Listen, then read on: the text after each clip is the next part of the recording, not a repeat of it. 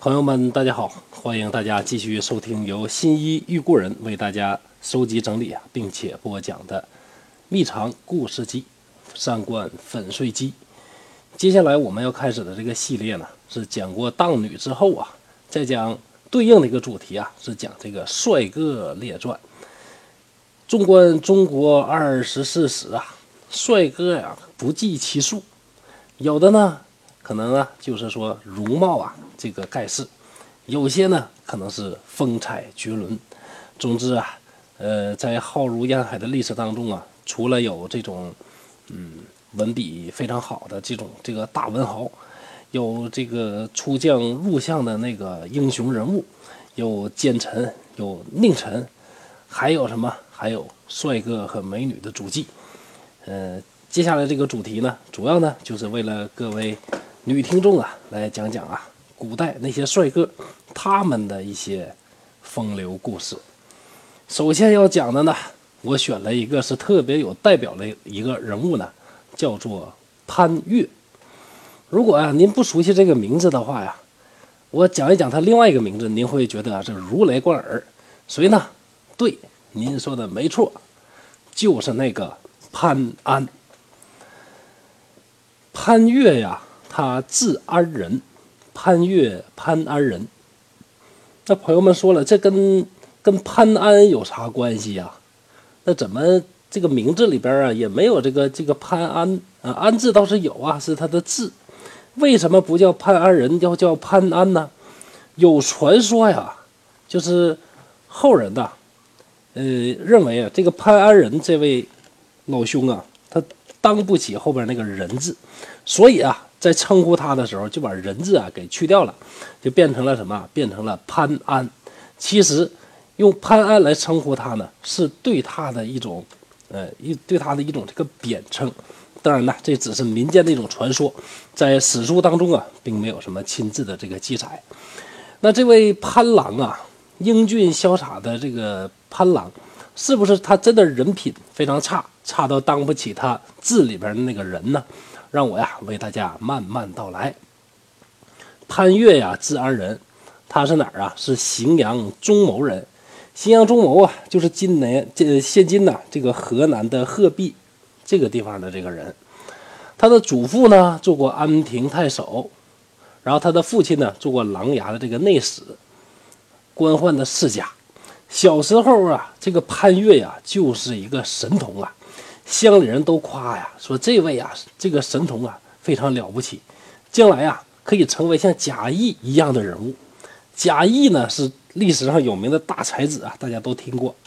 他呀，有历史上特别有名的一些代表作，比如说呢，这个《过秦论》呐，《论机注书》啊，这个我们在上学的时候啊都学过。还有什么？还有这个这个《吊屈原赋》啊。等等啊，非常了不起。而这位潘岳呀，是被认为啊，他是将来可以达到像这个贾谊那样的这个水准的人，那当然是非常了不起的。很小的时候啊，这位神童啊就被司空太尉府啊聘召，举为秀才。举为秀才，为什么是举为秀才呢？因为现在呢才到晋朝啊，还没到隋朝呢，所以呢是举孝廉他们举为秀才。或者说呢，叫茂才，因为这个东汉过去了啊，不用叫茂才了，不用避刘秀的讳了。太史年间呐，这个太呢是什么？是泰山的泰，史呢是开始的史。太史年间是谁在位呢？是晋朝啊，实际意义意义上的第一位皇帝司马炎在位。司马炎呢，他的号的这个这个庙号呢是这个晋武帝啊，晋武帝啊，谥号呃谥号是晋武帝啊，sorry。那他呢？这个亲自吉田，大家都知道啊。这个历史上啊，皇帝呢，为了能够劝耕，呃，吉田呢，意思一下啊，带着这个自己的这个大老婆、小老婆呀，呃，假装啊，这个弄一块田啊，在那耕两下，是吧？意思一下，然后呢，这个摆两个 pose，当呃画两个像啊，当时还没有这个照相技术嘛，就画两个像，然后呢，收工回家。剩下的呢，就由其他的人呢来代劳，把这个田呢给种好。种好了之后，收出来的粮食呢，哎，让这个粮食呢去用它呢来配享太庙，去祭祀祖先。那这就叫什么叫吉田。本来呢，吉田呢是再平常不过的事儿，可我们这位英俊的大才子潘岳呀，特别写了一一个赋啊，来赞美这件事儿。这个赋啊写的很长啊，大家如果感兴趣的话呢，大家可以自己啊去百度一下。啊，写的呢，这个写的呢，可以说是文采飞扬啊，把他这个司马炎这个老兄夸的呀，那真是光芒万丈啊，那个皇者气度啊，是万民敬仰啊，就好像天上的一轮红日升出来，万众举头看呐，大家瞻仰这个太阳呢，给我们了无限的这个光芒，这就夸的都已经啊，怎么说呢，就夸的呢，就是。如果我是晋武帝的话呢，我看完他夸我的这个赋呢，我会感觉呀，古今啊，这个所有的帝王，什么尧舜禹汤，对吧？什么这个，呃，周文周武，什么秦皇，什么汉武，那都算个叉叉，只有我才是天下最牛的人，对吧？那看完了这个赋之后呢，我想啊，司马炎这位先生啊，这个坐洋车的这个这个时候呢，心情会更好啊。这个玩起来呢也会更嗨。总之啊，靠着这个赋，我们的这位潘岳先生呢，就指望呢靠这个赋呢，我以后呢我就平步青云了。那实际上怎么样呢？恰恰是相反的。正因为呢，正因为这个赋啊写的太棒、太好了，不但呢没有啊这个让他自己啊在仕途上走得非常的好，反而呢这个由于呢大家的这个妒忌。说你小子啊，写赋写这么这么好，对吧？拍马这事儿，就你这个小官，轮到你了吗？那大家非常妒忌，于是呢，就纷纷的去进谗言。结果这位大才子啊，是困顿了十年呢，也没升上官。后来呢，还被啊左迁呢，也就是外放呢，到河阳县呢做这个县令。河阳县呢，在今天呢河南的孟县啊，在这个附近。才子嘛，本来呢满腹的这个才华，加上这位潘郎啊，他英俊潇洒，气度不凡。传说呀，这位潘郎啊，年轻的时候啊，他挎着剑，这个这个呃射箭的箭啊，挎着剑呢出去去打猎，在路上呢，这个看到了这个很多的这个女孩女孩子们呢看到潘安经过呀，一看呢。这个潘安是长什么样啊？禁书里边说的是非常的这个这个简单简单，但是我们可以从这个微言大义嘛，从这个简单的几句话里边几个字里边呢去分析一下啊，去想象一下脑补这当时的场景。禁书说什么呢？说他美之仪，迟早艳丽，就说美之仪呀，这个晋朝啊。晋朝啊，那是最讲风流的，风流那个倜傥的那个时代。当时的这个帅哥啊，层出不穷，而这个女士们呢，这个追星的这个，嗯，追星的这个机会也非常的多啊。但是众多帅哥里边，这个潘岳绝对是排第一的。那女士们呢，见到呢他驾车经过呀。一看呢，这个这么帅呀，大家纷纷的都把这个大街都堵住了，妈车都过不去。他们手牵手啊，围住潘越的车，让这个车都过不去。为了表达对这个帅哥的这个仰慕之情啊，大家纷纷的往车中呢扔这个好多的这个水果，用这个水果呢来表达自己是多么喜欢车上的这位大帅哥。后来呢，就有了一个专属于潘越先生的成语，叫什么叫治果赢车。就是说扔的这个果子还有这个鲜花啊太多了，把整个车呢都给它装满了，啊，这就是吸引力。呃，大家可以呢自己呀来换位思考一下，说如果呢以这个播讲者我本人啊新一路人本人的这个姿容，或者在座的各位您呢驾着这个漂亮的这个车，然后呢走在大街上，穿一身拉风的衣服。啊，会不会有人呢？给您这个车上呢扔点儿这个水果啊，或者是鲜花？当然了，时代不同了啊。如果今天您开个宾利啊，把那个棚子给它敞开啊，也许啊也会达到这种效果。但是当年呢，这个女孩们呢还是很单纯的啊，主要看你帅不帅。自果迎车啊，说明你啊非常的帅。可就是这位英俊的这个才子啊。在仕途上郁郁不得志，于是啊，不满三十二岁呀，就早生华发，在他那乌云般，呃，密乌云般的这个茂密的这个秀发里边呢，添了几缕啊白发。当时呢，正值秋天，中国古人呐，这个感春呐、伤秋啊，啊，这是非常常见的。那正值秋天呢，于是这位潘大才子啊，借着古人宋玉还有贾谊的典故啊，写下了《秋兴赋》。后来呢，这个潘鬓呢，又成为了一个固定的一个词语，就是讲什么呢？中年鬓发初白。呃，这点呢，我倒是能跟这个潘老师比一比啊，因为我这个人也是这个早生华发，是金子啊。总是会闪光的嘛。潘岳呀，接连当了两县的县令，政绩斐然，工作呢做得非常好。于是呢，朝廷啊，终于啊看到了这位大才子，把他调补尚书度之郎啊，升为这个廷尉平，这终于呢这个升官了。可惜呢，又因为公事呢，又被免官了。天妒英才也是天妒帅哥呀，仕途啊，真是命运多舛。但是潘岳先生啊，绝不甘心于啊这个久居人下，我呀一定要向上爬，一定要爬上去。这是潘老先生啊这个不变的这个信念。为了向上爬呀，他要找一个靠山。首先找了谁呢？首先找的这位呢，叫做杨俊。杨俊是何许人也呢？杨俊是晋武帝皇后的父亲，就是在晋武帝时代的这个国丈，与他两个弟弟呢是权倾天下，时称三杨。公元二百九十年呢，由于晋武帝啊病重，杨俊呢将晋武帝软禁在含章殿，把所有的侍卫呢全都换成自己的心腹。这个时候，晋武帝啊，再想实现自己托孤啊，或者是什这个什么其他的这个遗愿呢，已经不可能了。本来呢，想让这个杨俊呢，同汝南王司马亮两个人呢，一起呢去辅政，因为啊，他对自己的这个白痴儿子啊，实在是非常的不放心。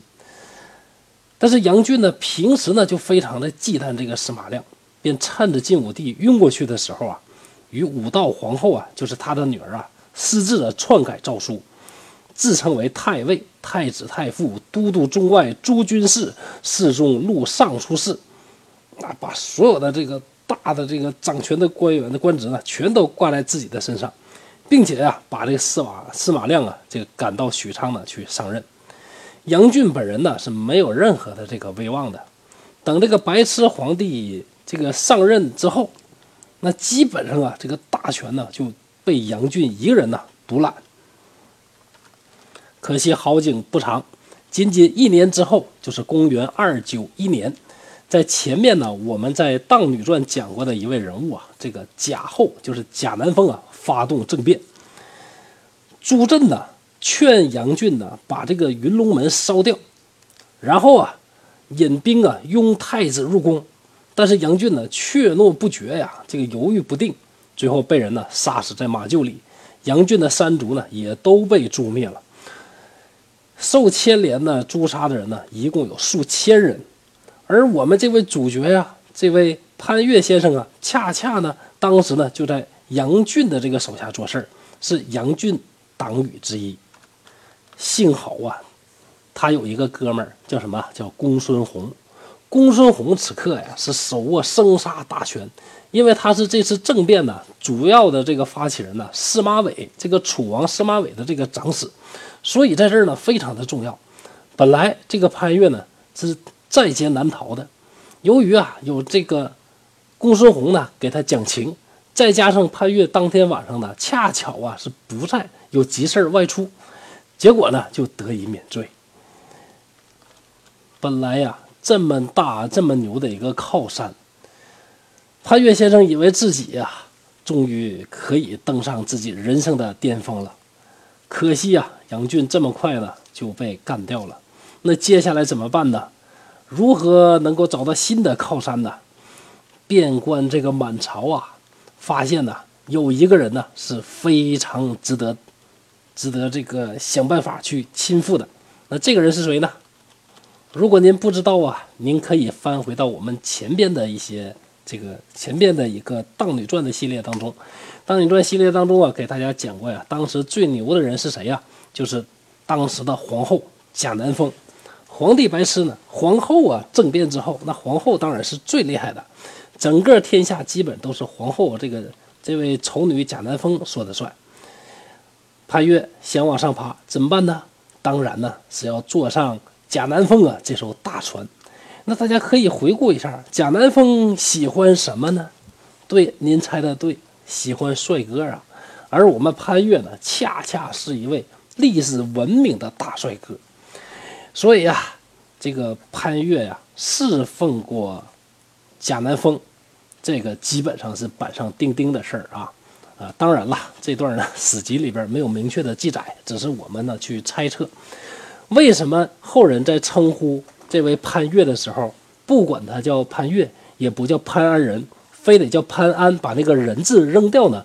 就是有人认为啊，他侍奉过贾南风，道德有亏，所以呢不配当这个人质，所以呢就叫他潘安。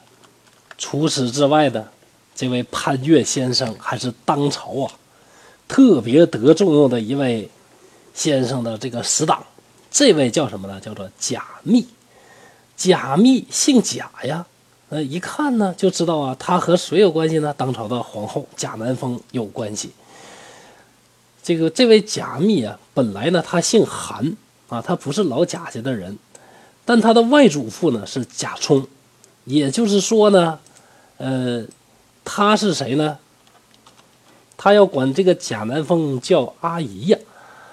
由于啊，他这个外祖父贾充的儿子啊，这个贾黎民呢。这个去世的很早，这位贾密呢就被过继给黎民呢做这个祭祀，于是呢就改姓贾，就变成了这个贾密。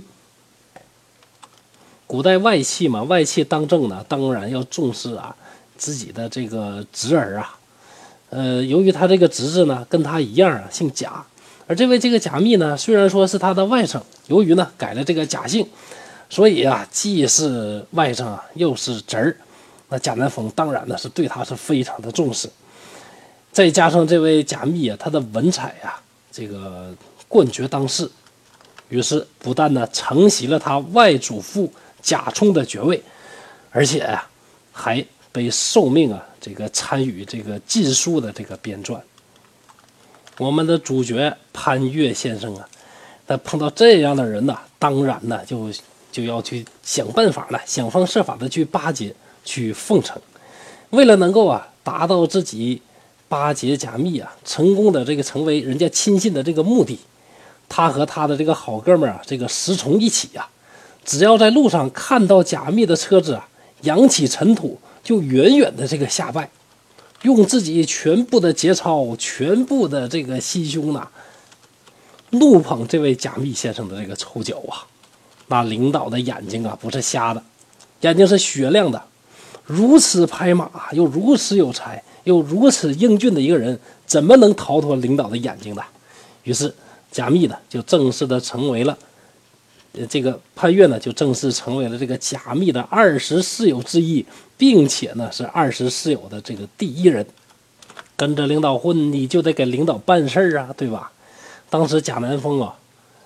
就有一个特别头疼的问题，将来呀，这个白痴皇帝司马衷挂掉之后，谁来继位呢？按照正常的道理来讲啊，应该是这个他的这个长子啊，就是这个闵怀太子司马昱啊。这位司马昱啊，自幼呢就非常的聪明，跟他的这个太爷爷啊，呃，不是这个高祖父啊。这个司马懿啊，这个非常的这个相似，但是长大之后啊，性格越来越残暴，这都是小事。最重要的，他不是贾南风的这个亲生的孩子，呃，性情呢又这么暴躁，贾南风呢就非常害怕，等将来他继位之后，自己的地位不保，于是与贾密等等啊，就设计陷害，说这位司马懿啊要谋反。最后啊，这个把他囚在了这个金庸城，而设计陷害司马懿中间呢写的那封信，就是我们这位大才子潘岳写出来的。我们这位潘大才子啊，先捧晋武帝，然后呢又捧杨俊，现在呢开始捧我们这位贾密，这回呀，终于是捧对了这个捧对了这个对象，试图呢平步青云。为了领导啊，做了好多好多的事儿，连他的母亲呢都受不了了，多次的去讥讽自己的儿子，说你呀该知足了，别这么投机钻营了。但是潘岳呢，到底呀是没法改正。当初呢，潘岳做琅琊内史的时候啊，他手下有一个小吏叫孙秀。这个孙秀呢，虽然说官官不大，但是狡猾自大。潘岳呢，非常讨厌他。于是多次的鞭打羞辱，孙秀呢常常是记恨在心。等到后来呀，八王之乱呢开始折腾之后，赵王司马伦掌权，这位孙秀啊摇身一变呢做了中书令。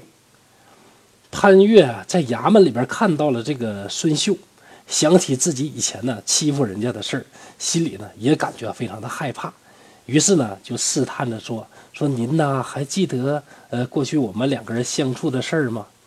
孙秀说：“呵呵，忠心藏之，何日忘之？这事儿啊，永远藏在我心里，想忘你没门儿啊！”历史啊，反复的告诉我们，姓孙的千万不能惹呀。比如说，你惹怒了孙坚，那孙坚呢就会斩下华雄的脑袋。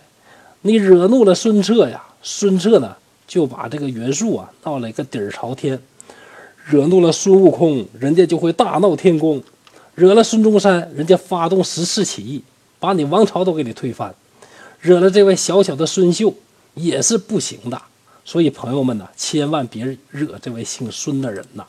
周边姓孙的人呢，大家还是好好相处。不久之后啊，这个孙秀就诬告说什么呢？说这个潘岳、石崇。欧阳剑这三位呢，是阴谋拥护淮南王司马允和齐王司马囧作乱，应该呢杀掉他，并且诛灭三族。于是上边呢这个下令要杀掉潘岳，诛其三族。潘岳呢被押到刑场，临走的时候跟母亲诀别说：“母亲呐，对不起呀，悔恨当初没听您的话呀，没走正路。”阿谀奉承、投机专营，最后落了这么一个下场啊！一开始被捕的时候呢，并不知道还有哪些人呢一起押赴刑场。